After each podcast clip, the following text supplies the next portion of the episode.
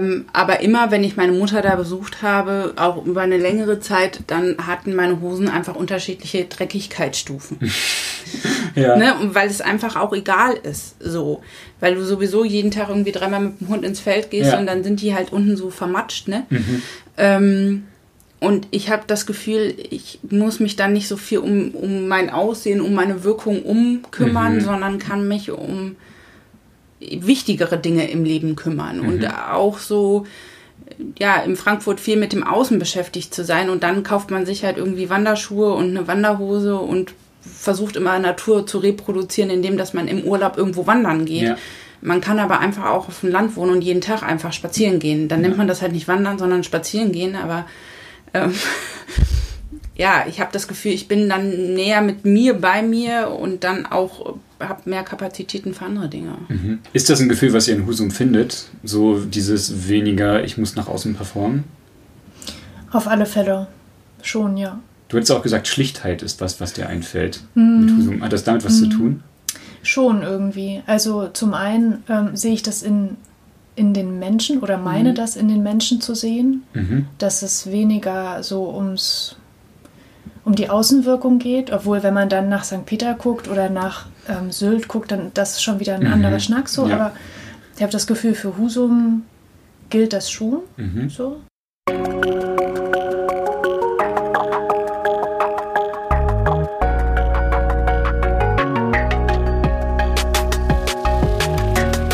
Herzlich willkommen zu einer neuen Folge von Somewhere Over the Hay Bale. Ich bin Fabian und porträtiere in diesem Podcast queere Menschen, die auf dem Land groß geworden sind oder im ländlichen Raum leben. Ich möchte so mehr Licht auf ihre Lebensrealitäten, Erfahrungen und Perspektiven richten. Denn queeres Leben existiert auch jenseits der großen Städte. Und dafür spreche ich in dieser Folge mit Marie und Lena. Die beiden leben mittlerweile zusammen und verheiratet in Husum in Nordfriesland, nachdem beide den großen Städten den Rücken gekehrt haben, um dort zu leben, wo andere Urlaub machen. Mit Marie und Lena spreche ich deshalb über Freiheiten in Simplizität, ihren Liebesweg zwischen Dating-App und Deich, Aufbruch und Ankommen und welche Befremdlichkeiten die beiden aufgrund ihrer einzelnen Biografien aneinander wahrnehmen. Hallo Lena, hallo Marie. Hallo. Hallo. Hey, ich freue mich wahnsinnig, dass ihr euch die Zeit nehmt, um mit mir zu sprechen. Ihr habt mich angeschrieben mhm. Und habt gesagt, hey Fabian, dein Podcast, den hören wir und wir haben Bock mit dir zu sprechen und unsere Geschichte mit dir zu teilen. Warum habt ihr das gemacht? Ah, das war meine Idee, ne? ähm, das war meine Idee, weil ich mich total angesprochen habe, ähm, dass du vor allem Leute aus dem ostdeutschen Raum suchst. Mhm. Das hast du zumindest mal in einer Folge gesagt. Und dann dachte ich, wow, das, das bin doch ich mhm. irgendwie. Ähm, und ja, gemeinsam mit Lena habe ich auch überlegt, eben, also das, was das Thema lesbische Sichtbarkeit betrifft, so. Mhm. Und ähm, für mich ist es noch relativ neu, irgendwo hinzugehen und mich so zu zeigen, also nee, zu zeigen ist das falsche Wort, aber ähm, so aktiv nach außen zu gehen. Mhm. Aber ich dachte, wir probieren das einfach mal. Oder was? Also willst du noch? Naja, also Marie kam halt auf mich zu und meinte, hier, der äh, Fabian, der macht einen Podcast, das finde ich mega gut und der sucht halt Leute, wollen wir da mitmachen? Und dann habe ich gesagt, ja, machen wir. Nice. Ich freue mich da wahnsinnig drüber, weil ich sage das ja auch immer am Ende so und es ist, ja. ähm, möchte natürlich nicht nur so Leute haben, die halt irgendwie schon in 30 Zeitungen irgendwie mhm. drin waren und so eine famous Story auf jeden Fall haben, ähm, sondern freue mich natürlich, wenn Menschen da auf mich zukommen. Deswegen vielen herzlichen Dank an euch. Ja, gerne. Ihr lebt zusammen in Husum. Mhm. Husum liegt in Nordfriesland in Schleswig-Holstein. Mhm. Ähm, ich habe nachgeguckt, in Husum leben ungefähr 23.000 Leute. Das wow. ist so. Doch ein paar. Doch ein paar. Hast du weniger gedacht? Ja, schon. Okay. Warum hast du das gedacht? Es fühlt sich so, ähm, es fühlt sich so überschaubar an. Mhm. Und man stößt immer wieder auf das Ende. Also wenn man, der Kreis schließt sich immer wieder in Husum. So, dass Menschen sich kennen oder mhm. weißt du, mhm. dass man so. Ja, ja so ein Kleinstadtphänomen. Mhm. Ja, genau. Ähm, wenn ich Husum sage, was sind die ersten drei Sachen, die euch dazu einfallen? Ihr könnt auch gerne unabhängig voneinander beantworten. Ähm, für mich ist es ähm, also Leben am Meer, mhm. nordfriesische Dickköpfigkeit mhm. und äh, Landesrecht bricht Bundesrecht. Was? Okay, ja. wow. Wie meinst du das denn? Ja, frage ich also, mich auch. ähm, äh, ich arbeite im, im sozialen Bereich und es gibt äh, Wege, die Nordfriesland geht, die noch nirgendwo gegangen wurden sind, nicht in dieser ja, ähm, klaren Linie und ähm, das äh, ist auch nicht immer ganz gesetzeskonform und dann gibt es so ein, so ein, ja, Friesenrecht bricht äh, Bundesrecht. Ah, ja. So, also es gibt so eine, so eine, so eine, ja, so eine Stolzheit darauf, dass man aus Nordfriesland kommt und dass man das hier mhm. machen kann. So, mhm. Ja, genau. So ein bisschen kann ich das nachvollziehen. Ich habe ja in Bremen studiert mhm. und habe ich auch immer so das Gefühl gehabt, so Bremen auch so ein eigenes Bundesland mhm. und wir machen so unser eigenes Ding so. Und ähm, genau, also irgendwie so äh, äh kann man mit meinen Fingern nicht so richtig drauflegen, aber ich glaube, mhm. ich weiß so ein bisschen, was du mhm. meinst, so dieses so norddeutscher Stolz und ja. ähm, weiß irgendwie, es gibt ja auch diesen Spruch, so Hanseaten schmücken sich nicht mit Orden von fremden Herren und sowas alles. Wow, okay. Äh, ich glaube, deswegen hat, wer war Helmut, oh, jetzt muss ich, kann ja sein, dass ich mich richtig krass ins Nasse setze, aber ich glaube, Helmut Schmidt hat mal äh, das Bundesverdienstkreuz abgelehnt. Oh. Mit diesem Spruch. Ah, okay. Ähm, genau. Abgefahren. Was sind deine drei Sachen? Ähm, meine drei Sachen sind da, wo andere Urlaub machen. Mhm. Also so als Spruch. Ähm, dass man Dinge eher auf den zweiten Blick sieht oder findet. Mhm. Ähm, und, und dass es eine Schlichtheit gibt. Mhm. Was meinst du mit dem zweiten Satz, dass man Dinge erst auf den zweiten Blick sieht? Mm, das ist mir aufgefallen als neu zugezogene quasi, dass dass ich zum Beispiel, wenn, also dass es für mich eine Zeit gebraucht hat, um Menschen zu finden, äh, bei denen ich andocken kann oder bei denen mhm. ich das Gefühl habe, so wow, ich glaube, hier könnte sich was entwickeln. Mhm.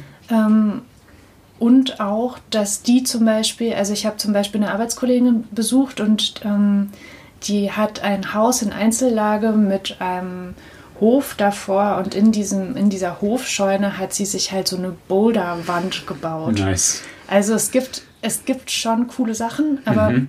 man muss es irgendwie wissen und das muss, es braucht so ein bisschen, um Sachen zu entdecken. Mhm. Verstehe. Ähm, auch in Bezug auf queere Menschen. Also ich glaube, mittlerweile kennen wir schon ein paar Leute, die irgendwie queer sind oder trans sind, ähm, aber man sieht die nicht direkt. Mhm. So. Und das, also es gibt so wenig offensichtliche Strukturen. Und mhm.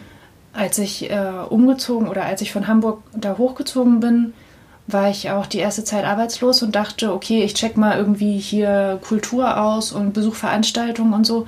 Aber es hat so lange gebraucht, bis ich das Gefühl hatte, ähm, ich bin angekommen. Mhm. Ja. Ja. Wie habt ihr diese queeren Menschen kennengelernt? Du hast gerade gesagt, es gibt irgendwie so wenig offensichtliche Strukturen. Hm. Ähm, wie habt ihr diese queeren Menschen in Husum kennengelernt? Also ähm, im sozialen Bereich gibt es tatsächlich ähm, ein äh, Frauenpärchen. Die eine ist Schulleiterin, die andere ist Sozialpädagogin. Und in unterschiedlichen Arbeitskontexten habe ich die mhm. kennengelernt. So. Und dann irgendwann war klar, ach, die wohnen in der Parallelstraße. Ah ja. So, und man hat doch äh, um das Autokennzeichen hat man doch da, manchmal steht da unten das Autohaus und so, mhm. aber die haben das so in Regenbogenfarben. Süß. so. Nice. Ja, genau. Voll. Mm, und ansonsten, wir waren mal mit dem Hund spazieren und da gab es eine mhm. Transperson, die hat uns angequatscht. Mhm. Aber es war eher so Smalltalk-mäßiges und jetzt sehen wir uns ab und zu. Und das ist jetzt so ein, ich glaube, ich weiß nicht.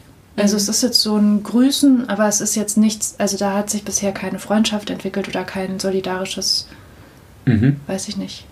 Man weiß voneinander irgendwie so. Mhm. Wie lange lebt ihr schon in Husum? Ich anderthalb Jahre. Wir hatten, ich bin eine Zeit lang, oder wir sind gependelt. Mhm, ja, genau. Du warst schon länger da. Lina. Ja, ich wohne seit Oktober 2017 in Husum. Genau. Und Lena, bei dir war das ja auch schon länger der Plan, dass du nach mhm. Husum ziehst eigentlich, mhm. ne? Ja. Wie war das, also, genau, du hattest mir auch schon erzählt, du hast einfach, äh, einfach sag ich schon, du kommst eigentlich auch aus dem Dorf in Niedersachsen. Ja, genau, ich komme aus dem Dorf in Niedersachsen und bin dann aber in, mit Umwegen erstmal in, in, Hessen gelandet fürs Studium und bin auch in Hessen hängen geblieben. Ähm, mhm. Habe am Ende dann in Frankfurt gewohnt. Und äh, dann war das aber irgendwann ja zu viel und mir auch zu eng und zu laut. Und äh, eine Freundin von mir arbeitet beim selben Trägerverbund und die hat immer gesagt, komm, komm ans Meer, ist so schön hier. Mhm. Ähm, ja, und dann habe ich irgendwann eine Initiativbewerbung geschrieben, bin dann aber, hatte irgendwie noch mal eine Auszeit von vier Monaten und war in Kanada und habe aber aus Kanada heraus nachts ein Skype-Interview mit meinem jetzigen Arbeitgeber geführt. Ah, krass. So, also äh, bei dir war nachts? Ja, genau, bei mir war nachts, also bei denen war schon am nächsten Morgen, mhm. ne, wegen der Zeitverschiebung. Also nach Kanada ist, ist ja zurück die Zeit. Ja. Äh, und ich war an der Westküste, also genau neun Stunden. Mhm. Ähm, ja, genau, und dann saß ich irgendwie im, in meinem kleinen Kellerzimmer in, in Kanada. Ähm, und dann haben wir irgendwie geskypt anderthalb Stunden und irgendwie war da schon klar, ich krieg diesen Job mehr oder weniger. Okay. So total nice, ja. Und dann war dein Plan ab nach Husum? Dann war mein Plan ab nach Husum, genau. Nice. Und du bist dann vor anderthalb Jahren mit dazugezogen? Genau. Bei mir war das ähm, so, dass ich, also ich habe glaube ich sechs oder sieben Jahre in Hamburg gewohnt mhm. insgesamt. Und ich war schon so auf dem Absprung irgendwie. Ich mhm. habe ähm, auch, ich hatte noch mal vorher überlegt, bevor wir uns jetzt getroffen haben, und das war, also ja, ich habe im ähm, Sommer 2017 angefangen, so nach Wohnung zu suchen und so, mhm. ähm, weil ich gerne raus wollte aus Wilhelmsburg, wo ich gewohnt habe, mhm. und habe mich dann so Richtung Lüneburg orientiert ähm, oder auch Finkenwerder, das ist ja quasi ein Stadtteil in Husum, der ähm, mit der Fähre erreichbar ist und der sehr, sehr ländlich ist. In mhm. Hamburg. Äh, ja, danke. Stadtteil in Hamburg. Ähm, genau, und irgendwie dachte ich, hatte ich auch das Gefühl von, eigentlich ist Großstadt jetzt gerade nicht mehr so mein Thema. Mhm. Ähm, und ja, ich hatte eine Katze, ähm, die ich alleine versorgen musste. Deswegen war das ein bisschen schwierig, nach Hamburg reinzupendeln. Ähm, ich war im 24-Stunden-Dienst und genau, habe dann eben einen Tag lang gearbeitet und ähm, mhm hätte, wenn ich jetzt nach Lüneburg gezogen wäre, jemanden gebraucht, der die Katze versorgt. Ja. Und das hat sich nicht ergeben. Deswegen bin ich noch ein bisschen in Hamburg kleben geblieben, aber habe dann quasi den Sprung nach Husum genutzt. Ja. Und jetzt hast du schon gesagt, Frankfurt war dir zu laut, zu viel. Mhm. Du hast gesagt, bei dir ist auch so Aufbruchstimmung. Stadt ist bei dir fertig. Wo, was glaubt ihr, woher kommt das?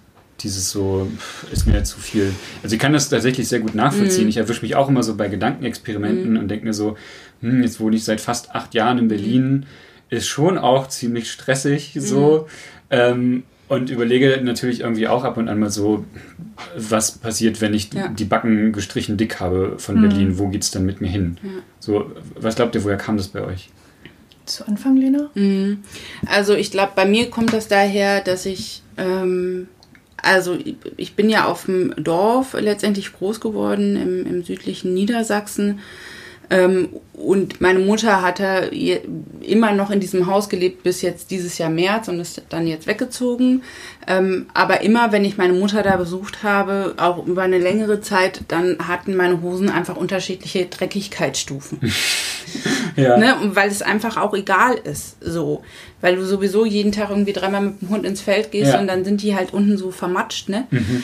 Ähm, und ich habe das Gefühl, ich muss mich dann nicht so viel um, um mein Aussehen, um meine Wirkung umkümmern, mhm. sondern kann mich um wichtigere Dinge im Leben kümmern. Mhm. Und auch so, ja, in Frankfurt viel mit dem Außen beschäftigt zu sein. Und dann kauft man sich halt irgendwie Wanderschuhe und eine Wanderhose und versucht immer Natur zu reproduzieren, indem dass man im Urlaub irgendwo wandern geht. Ja. Man kann aber einfach auch auf dem Land wohnen und jeden Tag einfach spazieren gehen. Dann ja. nennt man das halt nicht wandern, sondern spazieren gehen. Aber ähm, ja, ich habe das Gefühl, ich bin dann näher mit mir bei mir und dann auch habe mehr Kapazitäten für andere Dinge. Mhm. Ist das ein Gefühl, was ihr in Husum findet? So dieses weniger, ich muss nach außen performen? Auf alle Fälle. Schon, ja. Du hättest auch gesagt, Schlichtheit ist was, was dir einfällt mhm. mit Husum. Hat das damit was mhm. zu tun?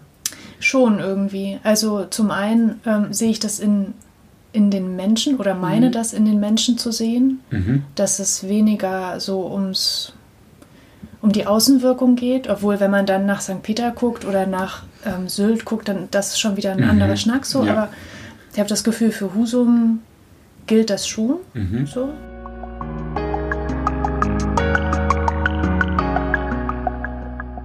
Und ich habe so ein bisschen so auch das Gefühl, Husum ist eine Stadt, die ist, die kennen Leute so. Also als ihr gesagt habt, so, hey, wir wohnen in hm. Husum, ich wusste sofort, wo das liegt. Echt? Ja, wirklich. Und ich habe den, den Namen auch schon des Öfteren mhm. mal gehört und ich habe das Gefühl, es gibt so viele mitteldeutsche Städte irgendwie, von denen hört man so gar nicht so viel. Äh, Husum kannte ich irgendwie. Mhm. Und nicht nur, ich habe mir gedacht so, hm, nicht nur wegen Theodor Storm, der hat ja mal so ein Gedicht geschrieben, so, ne, die graue Stadt. Mhm. Ich glaube, das war vielleicht irgendwie auch mal, als ich so der Meinung war, ich müsste äh, deutsche Literatur studieren, dass ich das mal aufgeschnappt habe.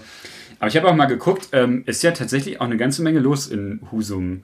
Ähm, zumindest so wie ich das gelesen habe. Ihr könnt mir gerne gleich widersprechen mhm, oder zustimmen, wie ihr möchtet.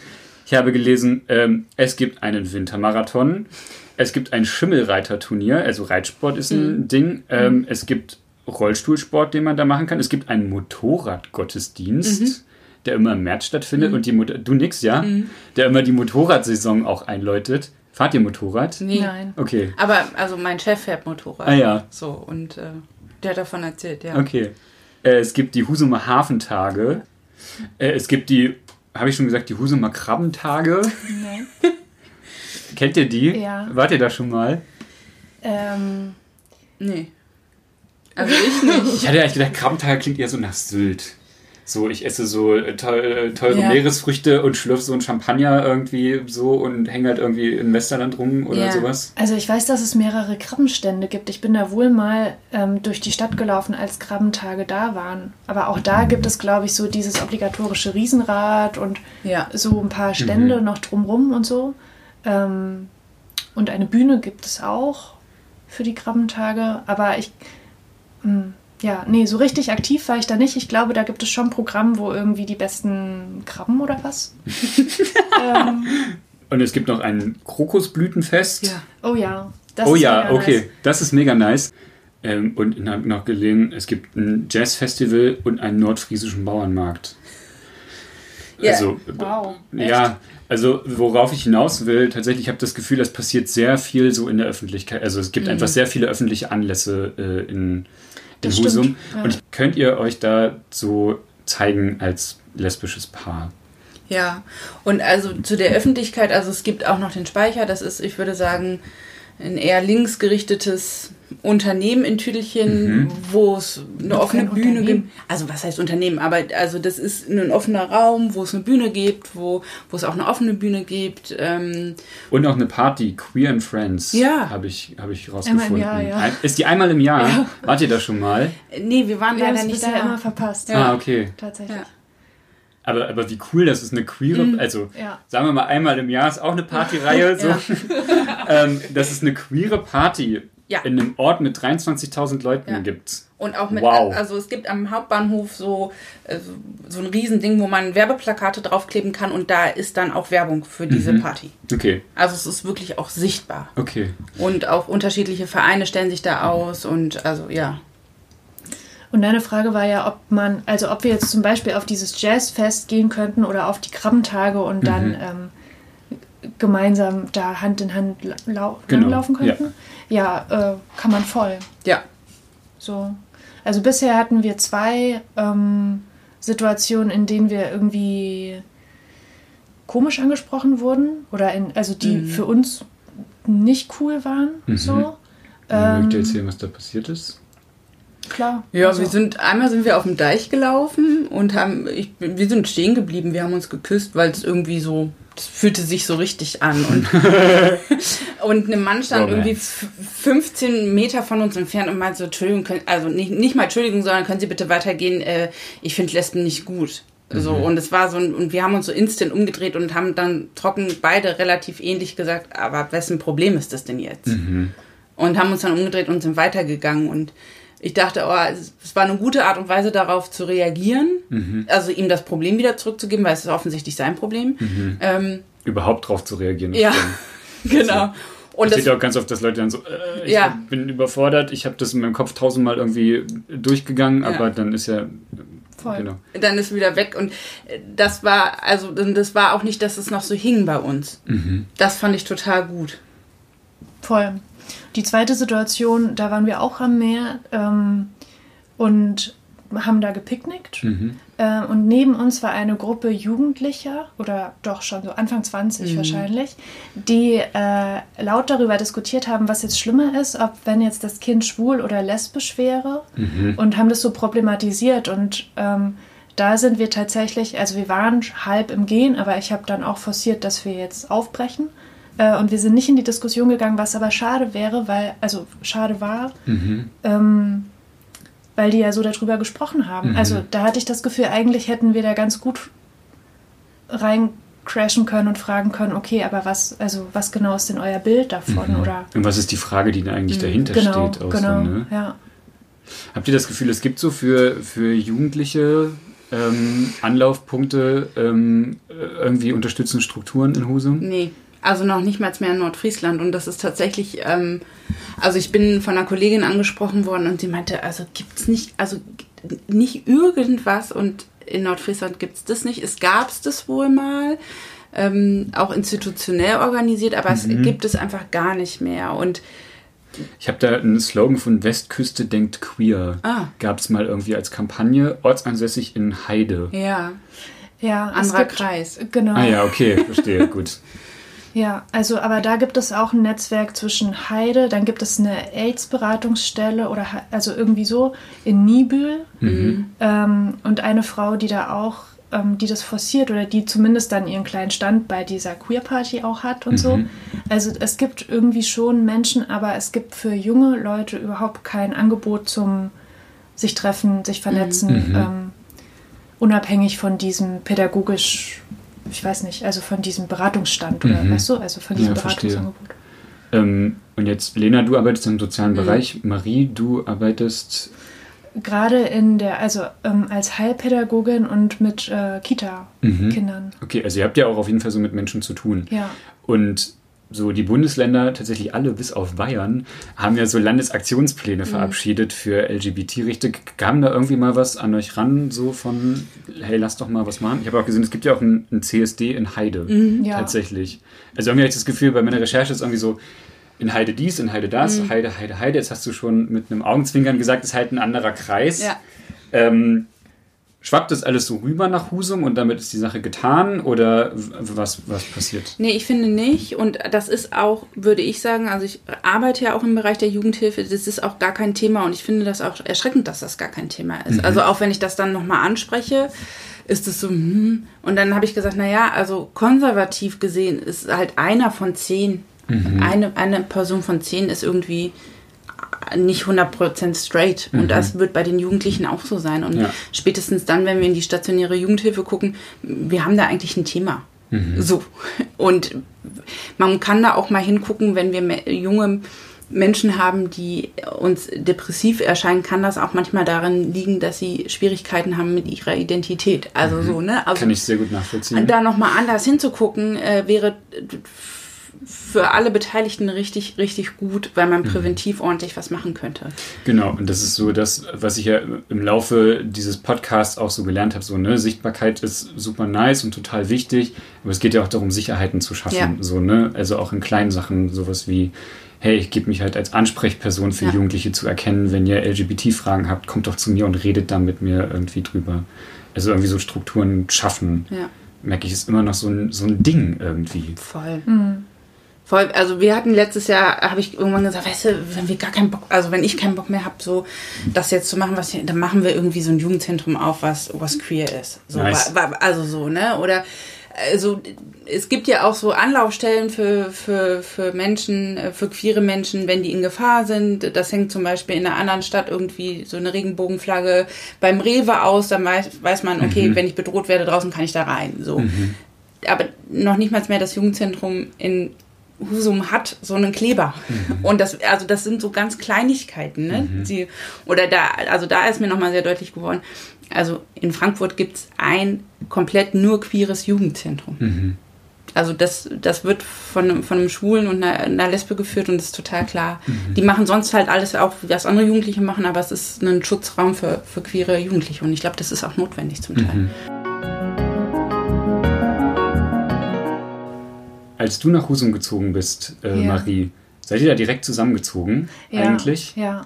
Habt ihr direkt auch gemeinsam nach Wohnungen geguckt oder wie war das? Mhm, genau. Und ich würde jetzt mal die, die steile These in den Raum stellen, du bist auch wegen der Liebe nach Husum gezogen.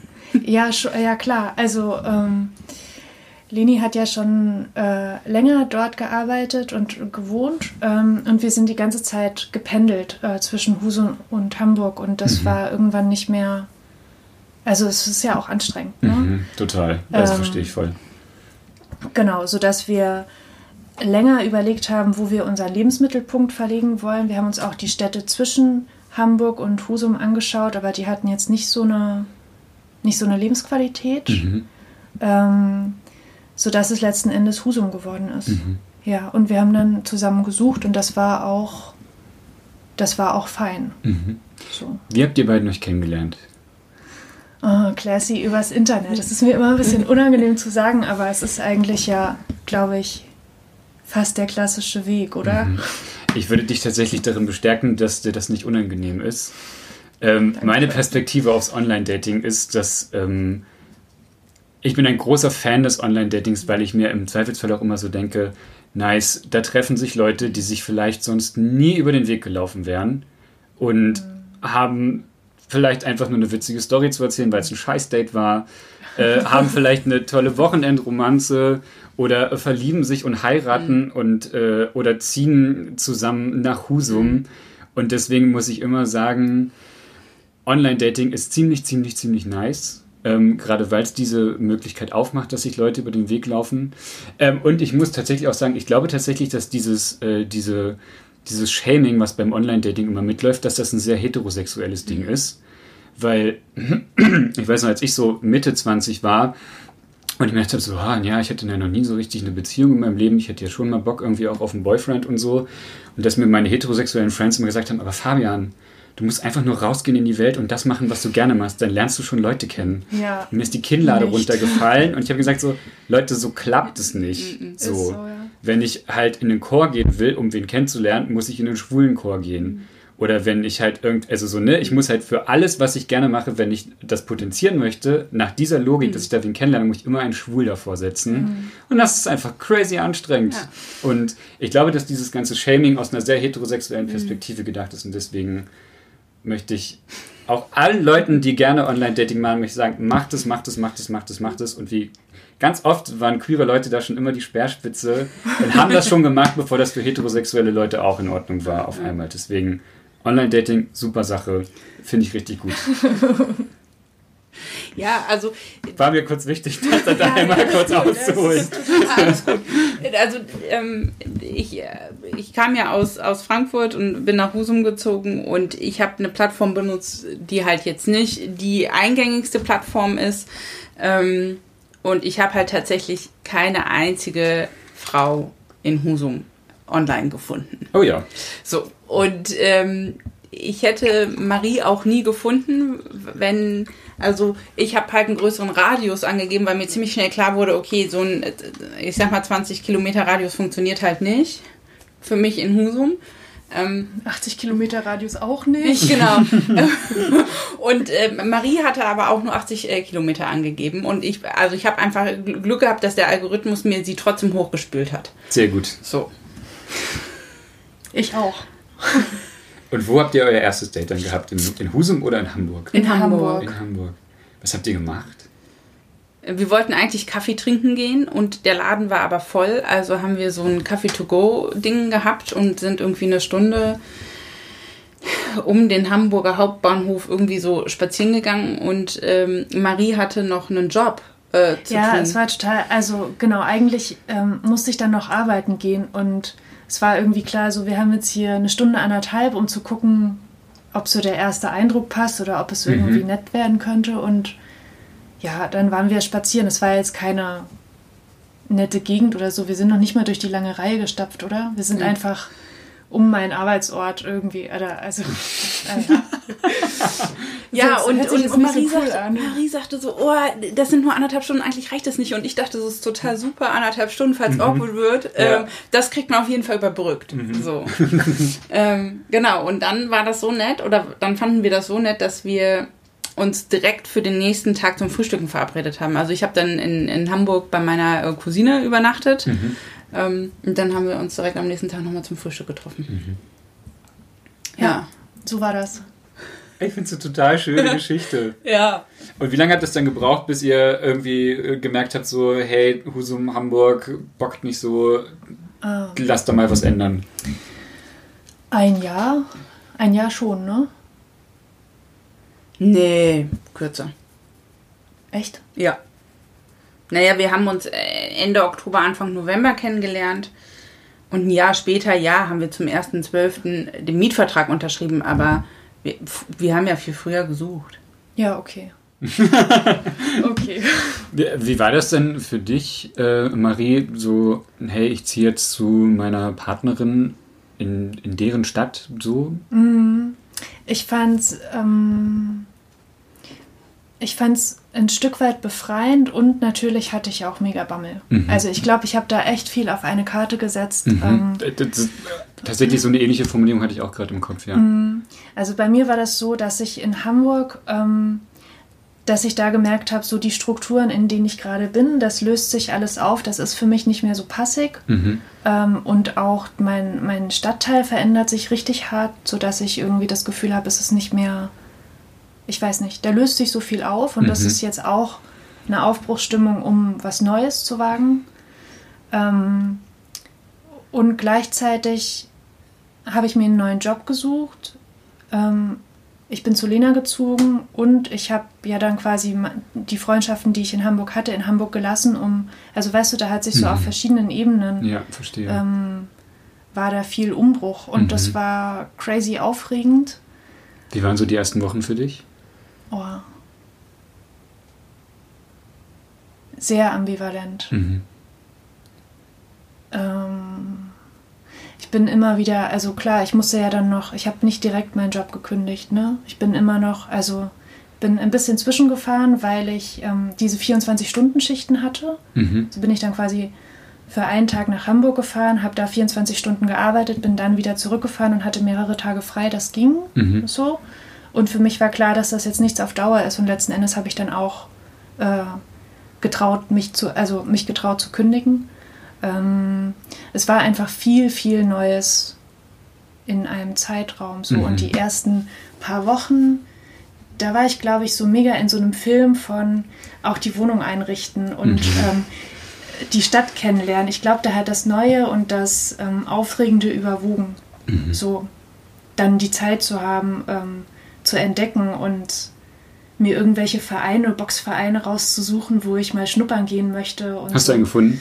Ja, ich, ja, also ich, das war eine Zeit, wo viel Fluktuation noch war. Ich habe das dann ausprobiert, dann war das nicht cool, dann habe ich, wollte ich Volleyball ausprobieren, also so, ne, ich wollte schon auch schnell ankommen, so, mhm. das ist aber, glaube ich, ein Zug von mir, dass ich dann versuche, die Sachen dann schnell, mhm. also Verstehe ich. mich schnell einzurichten. Ja. Lena, wie war es für dich? Äh, dass Marie dazugezogen ja. ist. Äh, ja, ähm, also mich hat das total entspannt, ähm, weil einfach davor wir viel irre viel zwischengefahren sind. Also mhm. es gab äh, Wochen, also eine Woche, da bin ich zum Teil 1000 Kilometer gefahren mit dem Auto. Mhm. Also das ist dann einfach, das war einfach dann irgendwann auch dolle und ähm, für uns in dieser, also wir haben einfach eine super schöne Wohnung, eine große Wohnung mit Holzfußboden und großen Fenstern und das war irgendwie total gut und es war auch gut. Ich fand das total spannend, weil wir beide dadurch, dass also ähm, Marie war umgezogen und ich war ja auch umgezogen, als wir uns kennenlernten. Mhm. Beide das erste Mal so nicht mehr in der WG mhm. und haben das mega krass abgefeiert. Es ist total ja. gut, dass wir alleine wohnen. Es ist richtig gut, dass man hier nichts diskutieren muss und ja. so. Und dann merken wir, ah, shit, ja, okay, dann fahren wir halt die ganze Zeit zwischen, aber ist auch so. Mhm. Ähm, und deswegen haben wir uns eine Wohnung gesucht, wo wir die, also wo jeder ein eigenes Zimmer hat. Mhm. So, ähm, weil wir es auch gut finden, mal eine Nacht getrennt zu schlafen. Verstehe ich total. Und ja, äh, genau, also das war ein mega Luxus, den wir uns irgendwie gegönnt haben. Ähm, und ich fand das super. Und ihr seid mittlerweile auch verheiratet. Mhm. Wie kam es dazu? Ähm, als wir uns kennenlernten, also ähnlich wie es total gut, dass wir jeder alleine wohnen und keine WG und so, haben wir, als wir uns kennenlernten, auch erzählt, dass es total gut ist, nicht verheiratet zu sein. Ah ja. Ähm, so aus unterschiedlichen Gründen. Und ähm, haben dann aber gemerkt, ach, vielleicht ist es doch gut, verheiratet zu sein. Mhm. Aus unterschiedlichen Motiven, würde ich sagen. Ne? Also ich glaube, eine Sache, die da mit reingespielt hat, ist ähm, auch ein Stückchen Sichtbarkeit. Mhm. Also ich glaube, mir war schon klar, dass ich, dass ich Bock hatte, mit dir längerfristig zusammen zu sein. Und ich kann dir nicht erklären, warum das so schnell, also warum mir das so klar war, aber ich hatte das Gefühl, es ist auch ein Privileg, sich so absichern zu können. Mhm. Ähm, es ist, wenn man Richtung Kinderplanung denkt, dass das irgendwie auch mhm. zwingend ähm, notwendig war das zu der Zeit mhm. notwendig. Gar, also ja, irgendwie dachten wir, naja, wenn wir jetzt eh schon so große Schritte denken, dann können wir auch heiraten. ja. Und es ist auch, also ich habe auch so einen kitschigen Anteil. Also ich habe mir, weißt du, ich habe in, in Hamburg in sehr queeren, feministischen Strukturen ähm, auch gelebt, ein Stück weit. Und da gab es aber auch so starke Grenzen von, was okay ist und was nicht. Also mhm.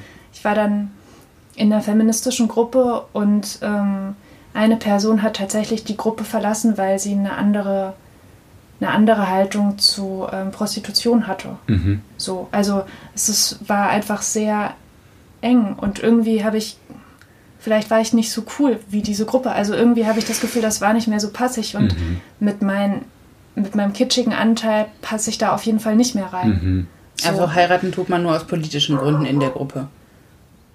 Zum Beispiel. Ja, ja. Ne? So, mhm. und Aber es klingt ja auch alles schon so ein bisschen romantisch, was ihr so durchgemacht habt. So, ne? also, ja. Küssen, auf, Küssen auf dem Deich, zusammenziehen in die Stadt, so ja. heiraten. Ja, also das ist schon. Ist ja auch einfach eine schöne Story. Ja. So.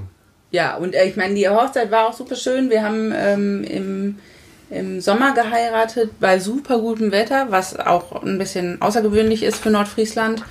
Ähm, und hatten Freunde eingeladen und saßen dann damals noch im, im Häuschen bei mir mit ähm, im, im Garten und haben danach noch gefrühstückt. Wir hatten so den ersten Morgenstermin um neun. Okay, und das wir kamen, ist früh. Genau, also wir kamen morgens früh um halb zehn aus dem Standesamt raus und ich hatte das die ganze Zeit nicht auf der Arbeit erzählt und habe aber irgendwie vier Tage vorher gesagt, ja, am Freitag hätte ich gerne frei. Ja, ist gar kein Problem, was machst du? Ja, ich heirate so. Ja. Und dann kam ich halt raus und ganz viele Arbeitskolleginnen von mir standen davor und haben halt Sektempfang gemacht. Voll süß. Und wir haben uns ordentlich einen reingestellt. Also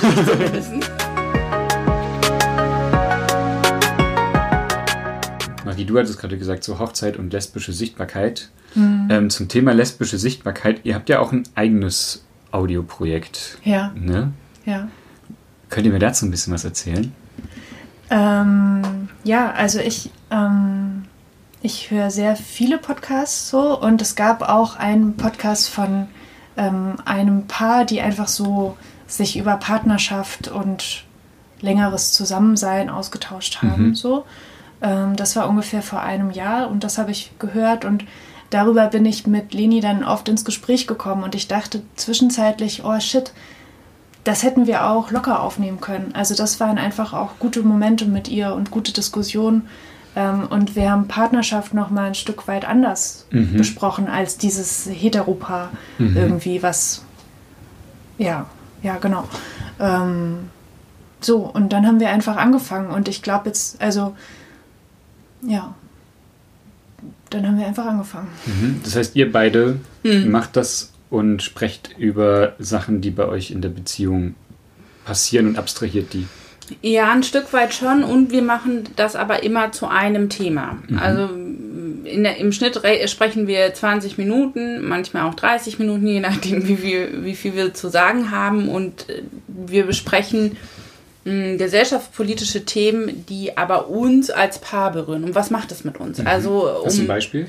Ja, ähm, Der CSD in Heide. Genau. Mhm. Oder auch Black Lives Matter haben wir auch besprochen. Also Dinge, die jetzt gerade passieren, die, die uns berühren und bewegen. Mhm. So. Aber auch Thema Verantwortung, was ist eigentlich Verantwortung, also so. Mhm. Genau, wir haben auch, wir haben auch über, äh, warum haben wir geheiratet gesprochen? Also mhm. warum, warum macht es auch Sinn zu ja. heiraten oder nicht? Wir haben auch über Körper gesprochen, mhm. Dicksein, über Begriff, also wie, wie, welche Begriffe nutzt man eigentlich für, für den eigenen Körper und so. Mhm. Ich weiß nicht, also jetzt nicht unbedingt Themen, die nur lesbische Paare betreffen oder, also ich glaube so, letzten Endes habe ich das Gefühl, sind das einfach ganz, ganz normale Paar- oder Mensch-Themen, aber eben aus, aus unserer Sicht irgendwie. Mhm. Ja.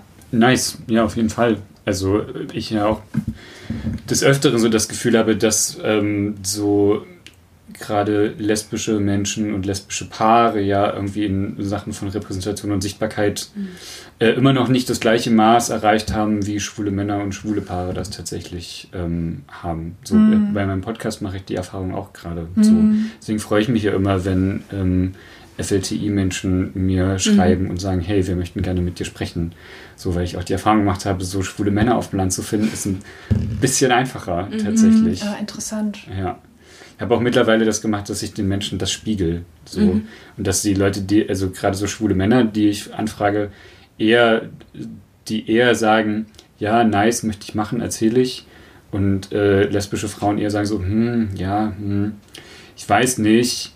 Ähm, und ich glaube, dass das so einem aus einer Vorsicht ist, aber da ganz oft auch äh, die Rückmeldung kam, ich glaube, ich bin nicht spannend genug für mhm. deinen Podcast. Und das ist ein Gedanke, den ich auch hatte, tatsächlich. Also einerseits habe ich mich angesprochen gefühlt von, ja, ich habe doch irgendwie auch diese ostdeutsche Geschichte und, und so, ne? Mhm. Und dann dachte ich, ja, aber was habe ich eigentlich zu erzählen? Und vielleicht ist aber dieser Gedanke auch ein Gedanke, den eher Frauen haben. Genau, und den Zahn möchte ich gerne einfach allen ziehen. so. Also ja. ich äh, appreciate das total, mich mit Frauen, Trans, Inter Menschen mhm. zu mhm. unterhalten. Ähm, ja, einfach weil spannend und mega gut. Mhm. So und mindestens genauso spannend wie die schwulen Geschichten. Mhm. Aber also da, da, die Erfahrung mache ich auch tatsächlich so. Ähm, du hast gerade angesprochen, ich wollte da auch noch, wollte auch noch mal ganz kurz ähm, fragen, mhm. weil du gesagt hast, so ähm, kommst vom ostdeutschen Land. Ähm, wie alt bist du, darf ich fragen? Äh, 31. 31, okay. Das heißt, du bist auch so in den 90ern in einem ostdeutschen Dorf groß geworden. Ja. Wie ja, ja. auch ich tatsächlich. Genau, und jetzt lebst du in, in Husum. Mhm. Welche Unterschiede würdest du sagen, nimmst du da wahr? Bist du noch des Öfteren äh, in deinem Heimatort und mhm. welche Unterschiede nimmst du da mhm. wahr? Genau, ich habe auch noch eine größere Frage tatsächlich. Vielleicht können wir die Was? gleich direkt mit. Mach erstmal die eine. Ja, Entschuldigung. Ja. ähm, also das Dorf, in dem ich aufgewachsen bin, das ist 500 Einwohner groß. Ähm, das ist klein. Es ist super klein, ja. Es gibt eine Attraktion und zwar gibt es eine Schwalbennestorgel in der Kirche und ich glaube, die gibt es nur einmalig in Deutschland. Das ist süß. Also ist das eine ähm, Orgel mit Schwalbennest? Oder? Nein, es ist eine Orgel, die ähm, wie so eine Art Schwalbennest oben angebracht ist, also so schwebend mhm. irgendwie. Ich weiß nicht, wie sonst Orgeln ah, ja. angebracht mhm. sind, aber die ist da oben in der Ecke quasi der Kirche.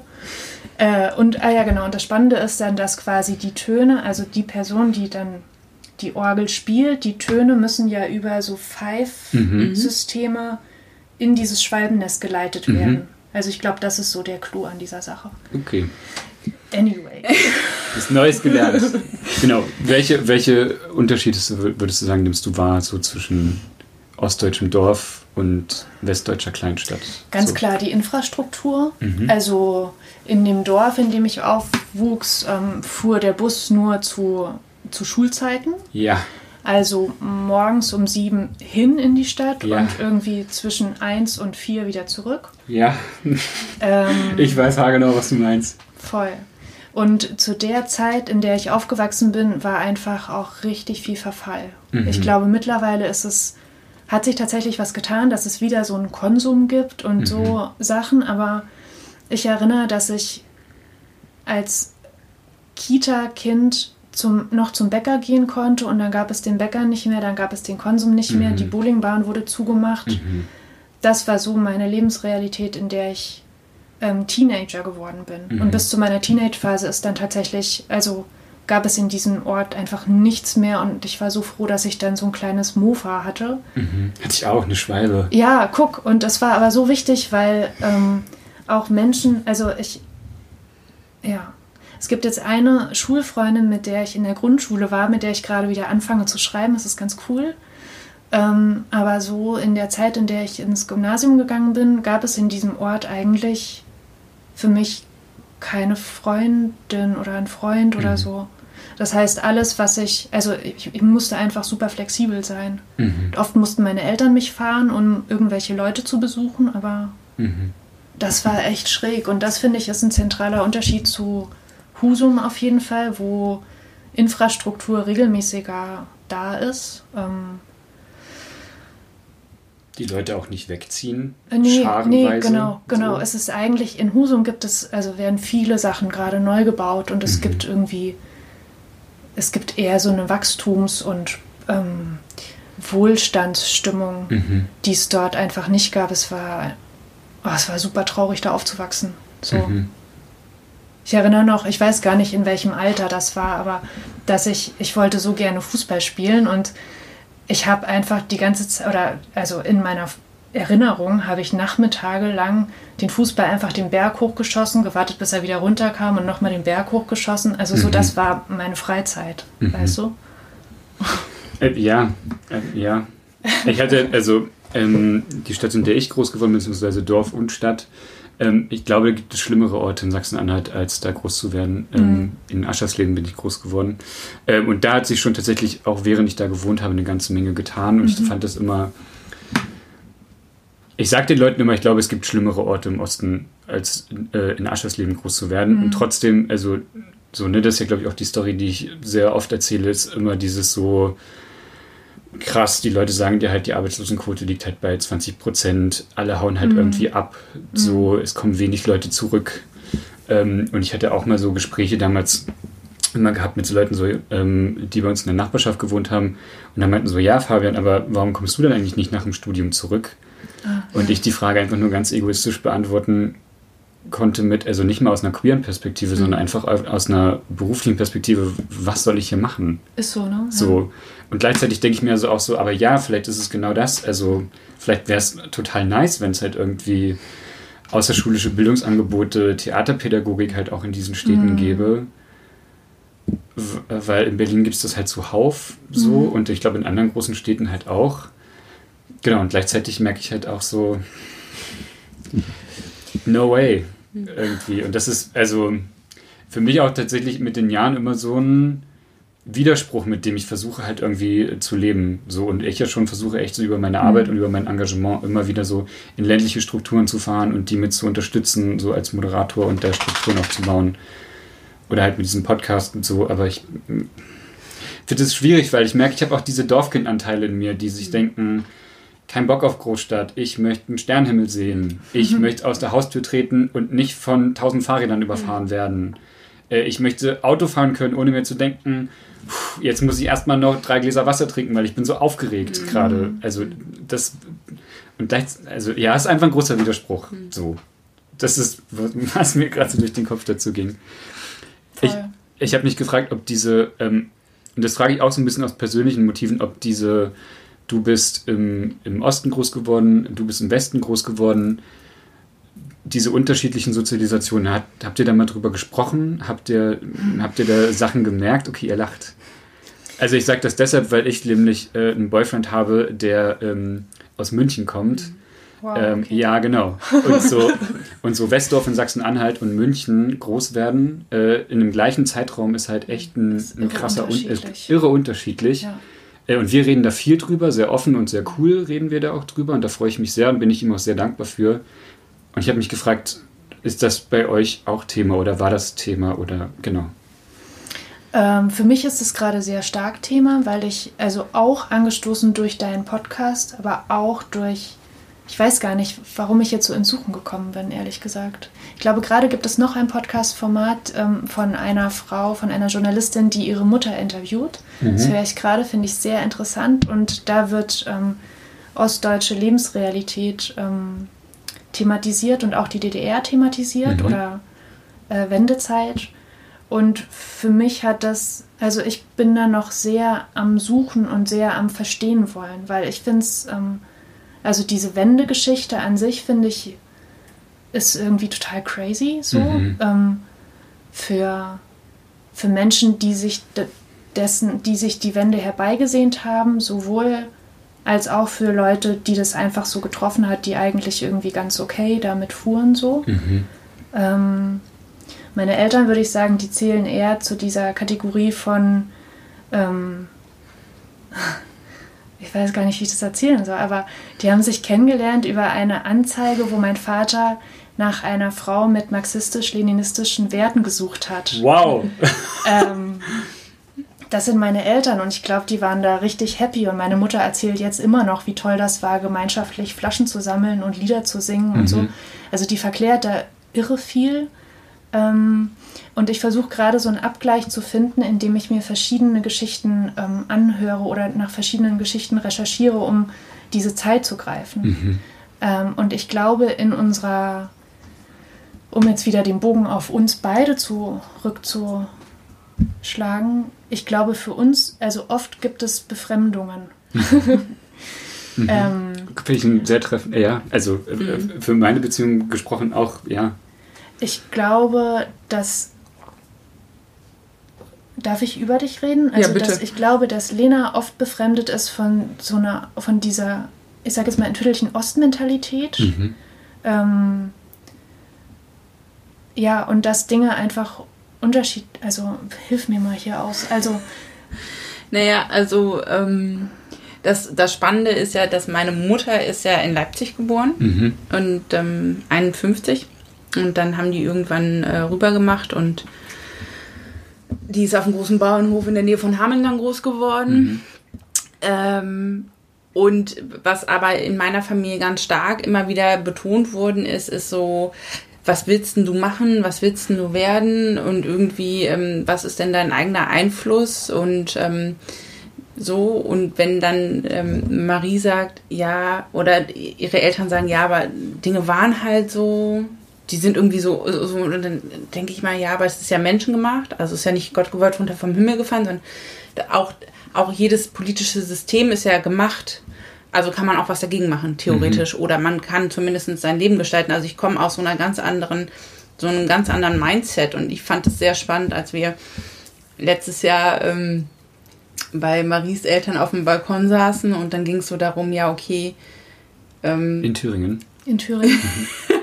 so, ähm, was, was will man denn machen bis zur Rente? Oder also so, wir haben mit, äh, mit deiner Mama gesprochen und es war so, ja, ähm, also ich merkte so, okay, die Fragen, die ich stelle, sind überhaupt nicht die richtigen Fragen. Also das ist nicht, das war überhaupt nicht anschlussfähig. Also es, ähm, ich glaube, es gibt wenig Bewusstsein von, man kann selber das, das Schicksal in die Hand nehmen oder mhm. ähm, gestalten, ne? Ja. Mhm.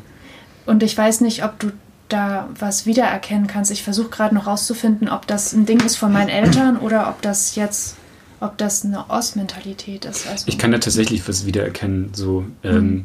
ich habe auch eine schwierige Zeit mit meinen Eltern hinter mir, weil ich nicht so einem ich glaube, für sie sehr geradem Weg gefolgt bin, was so Studium angeht. Ich habe mhm. so Politikwissenschaft studiert, ich habe dann freiberuflich gearbeitet und habe so Jugendbildung gemacht und habe eine Ausbildung zum Theaterpädagogen gemacht.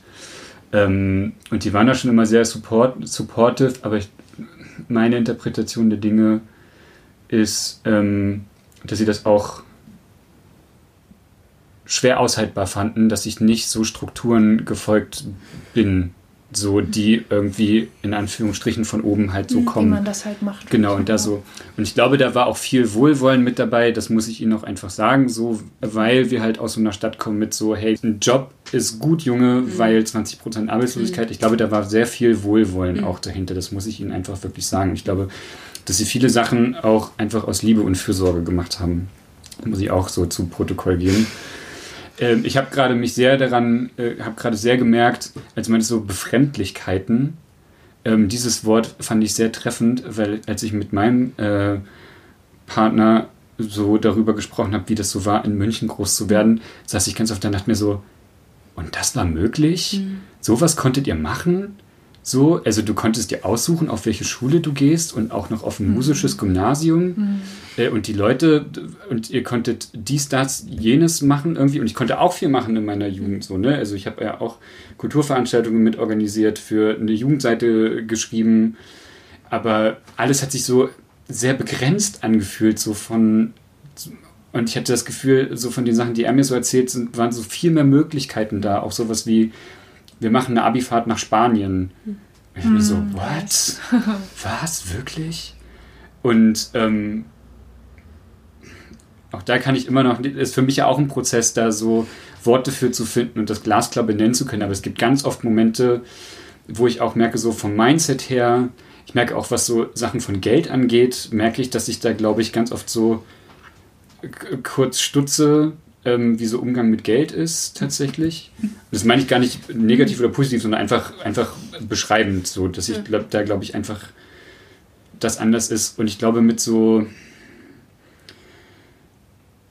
Sicherheiten habe ich manchmal so das Gefühl, dass ich das Gefühl habe, Sachen, wie er mir die erzählt hat, fühlten sich für mich irgendwie sicherer an als meine eigenen. Okay. Also das verstehe ich nicht. Das verstehe ich auch gerade nicht so ganz, was ich damit sagen wollte. Ich glaube, da muss ich nochmal drüber nachdenken oder einfach das Thema kurz droppen. ich glaube, das Thema einfach kurz droppen. Aber Befremdlichkeiten ist äh, sowas, mhm. also. Ja. Was ich merke. So. Und gleichzeitig finde ich das auch immer ganz schwierig tatsächlich, weil ich auch so das Gefühl habe, dass mir gesagt wird, so, hör, hör, du bist 1990 geboren, du hast das doch eigentlich alles gar nicht mehr mitbekommen. So, und dass mir dann Leute irgendwie absprechen wollen, wie so meine Sozialisation war, weil mhm. in den 90ern war ja nicht auf einmal alles gut und alles Friede, Freude, Eierkuchen so. Und als ich groß geworden bin, das Gefühl hatte, alle Augen müssen nach vorne gerichtet sein, wir beschäftigen uns eigentlich gar nicht so richtig, was hinter uns liegt. Mhm. Und deswegen habe ich wenig darüber gesprochen, wie das so in den 90ern und Anfang der 2000er war. Jetzt, da ich dafür Worte finde, kommen Leute und sagen, aber Fabian, dass du so nach Ost und West kategorisierst, finde ich jetzt irgendwie auch nicht cool. Mhm. Sagen mir vor allen Dingen westdeutsche Leute tatsächlich. Ähm, und ich fühle mich da manchmal so ein bisschen lost, habe ich so das Gefühl, weil ich mir denke so, Leute, das ist für mich ein Prozess und ich versuche da halt irgendwie Worte für zu. Ich merke, ich werde da ganz mhm. emotional bei tatsächlich, Entschuldigung. Mhm. Alles gut. Aber ich merke einfach so, für mich ist das ein Prozess und für mich ist das ein enorm wichtiger Prozess und ich fände es manchmal einfach cool, wenn Leute sich auf diesen Prozess mit mir einlassen würden. Mhm. Und ich nicht versuche, ihnen einen Hammer auf den Kopf zu hauen mhm. oder sie für irgendwas verantwortlich zu machen, sondern einfach zu sagen, so, hey, ich versuche da gerade Worte für zu finden. Mhm was in mir drin ist, was aus meiner Sozialisation mit mir mitschwappt bis jetzt. Ja, ich glaube auch, dass, also zumindest ich als Westdeutsche kann auch da, es gibt so eine, ich würde sagen, so eine Art des Nicht-Anerkennens. Also es gab ja keinen Systemwechsel für Westdeutsche 1990. Ja. Den gab es faktisch nicht, mhm. sondern es gab ja auch, die meisten Gesetze sind einfach über Ostdeutschland drüber gekippt worden. Ne? Und es gab auch, also es geht nicht um eine Glorifizierung, aber es gab auch Gesetze, die durchaus auch in Westdeutschland eine Berechtigung gehabt haben, die vorher in, Westdeu äh, in Ostdeutschland mhm. gegeben hat. So, und ich glaube, es würde zumindest erstmal um eine Anerkennung gehen, zu sagen, ich habe eigentlich überhaupt gar keine Ahnung als Westdeutsche, wie es war in den 90ern in Ostdeutschland groß zu werden. Mhm. Also, man, also es geht ja gar nicht darum zu sagen, wie du das wahrgenommen hast, ist falsch, sondern erstmal um andere zu erkennen, ich weiß nicht, wie das für dich war. Und also auch, das ist ja eigentlich auch was sehr Naives zu sagen, die Mauer war weg und dann war alles mhm. Standard Westdeutschland, weil es stimmt einfach nicht. Also mhm. wie soll das denn auch sein, wenn plötzlich von, ich sag mal, von heute auf morgen einfach ein politisches System, ein Sicherungssystem, also alles war nicht mehr oder ganz vieles war einfach anders. Und ähm, ja, ich glaube, eigentlich würde es um einen gemeinsamen Lernprozess gehen. Mhm. Und ich glaube, das ist total, also die Art, wie wir, also wir waren ja dann beide Kinder so und ähm, die Art, wie unsere Eltern uns aufgezogen haben, die ist ja dann nicht, nur weil die Mauer gefallen ist, ähm, also die ist ja dann nicht komplett anders oder neu mhm. gewesen, sondern ich, ich kann für mich sagen, dass, dass es so eine, so ein, eine Art äh, ostdeutsche Mentalität gibt oder auch so. Es gibt so Dinge, die mir vermittelt worden sind, wo ich sagen würde, das ist aus einer ähm, das ist Relikt oder das ist gewachsen, ähm, weil meine Eltern in der DDR gelebt haben. So. Mhm. Ja, und also aus pädagogischer Sicht kann ich ja auch sagen, dass die Kindergärtnerinnen nicht andere waren. Ja. Nee, gar nicht. Und nee. auch nicht die Lehrerin. Und das erzählt mir übrigens eine Freundin, die äh, in Dresden jetzt studiert hat. Die hat zwei Kinder. Ähm, und sie sagte, dass die Kindergärtnerinnen in Dresden, also die sind irgendwie barscher im Ton und die sind so ein bisschen autoritärer und ne, also äh, da gibt es irgendwie Werte, die sind anders. Und mhm. das ist immer noch so, dass Kinder irgendwie im Osten schneller trocken werden als im Westen. Und also so, so Kleinigkeiten, mhm. ähm, wo sich das tatsächlich weiterträgt. Mhm. Um da nochmal so einen Bogen zu schlagen, tatsächlich, und ich habe das Gefühl, ich merke das in queeren Strukturen tatsächlich auch. Mhm. So, weil einfach so in den 90er Jahren mhm also ne, so, ne, es gab auch homosexuelle Emanzipationsbestrebungen in der DDR, aber halt nicht mhm. so prominent wie mhm. so der Westberliner CSD, mhm. so zum Beispiel und so. Also es gab ja ähm, in Leipzig und in Ostberlin vor allen Dingen viel homosexuelle Emanzipationsbewegung, aber in den 90er und 2000er Jahren, wo, glaube ich, erstmal alle geguckt haben, what the fuck is happening? Wie, wie gestalten wir jetzt gerade erstmal Zusammenleben, glaube ich, wäre meine Hypothese dazu sagen, da sind halt irgendwie auch so queere Sachen halt nicht mitgedacht worden, weil sich erstmal alle um was anderes kümmern mussten. Klar, so. klar. Ich glaube, ich kann für meinen Landstrich sagen, also wir leben ja, oder meine Eltern leben ja sehr an der bayerischen Grenze. Das heißt, da ist das, was so an Arbeitslosigkeit zu der Zeit war, ist, glaube ich, nochmal gut abgefedert worden, dadurch, dass viele Leute gependelt mhm. sind.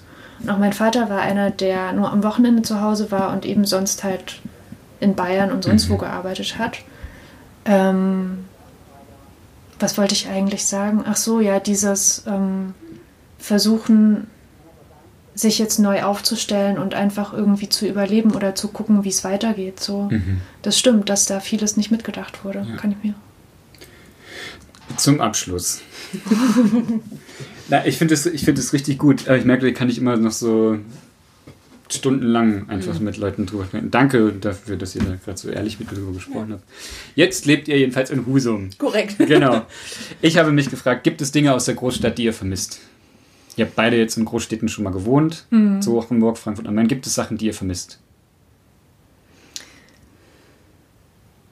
Ja, klar. Also letztens sind wir zusammen durch Hamburg gelaufen und ich war ähm, gefühlt schon monatelang nicht mehr in Hamburg und dachte, wow, äh, krass, es gibt junge Menschen. Also in Husum gibt es auf jeden Fall einen Mangel an Menschen von zwischen 20 und 30, mhm. die auch Kultur mitgestalten und mhm. so. Es ist alles sehr alt oder sehr mittelständisch, mhm. gutbürgerlich. So, ja.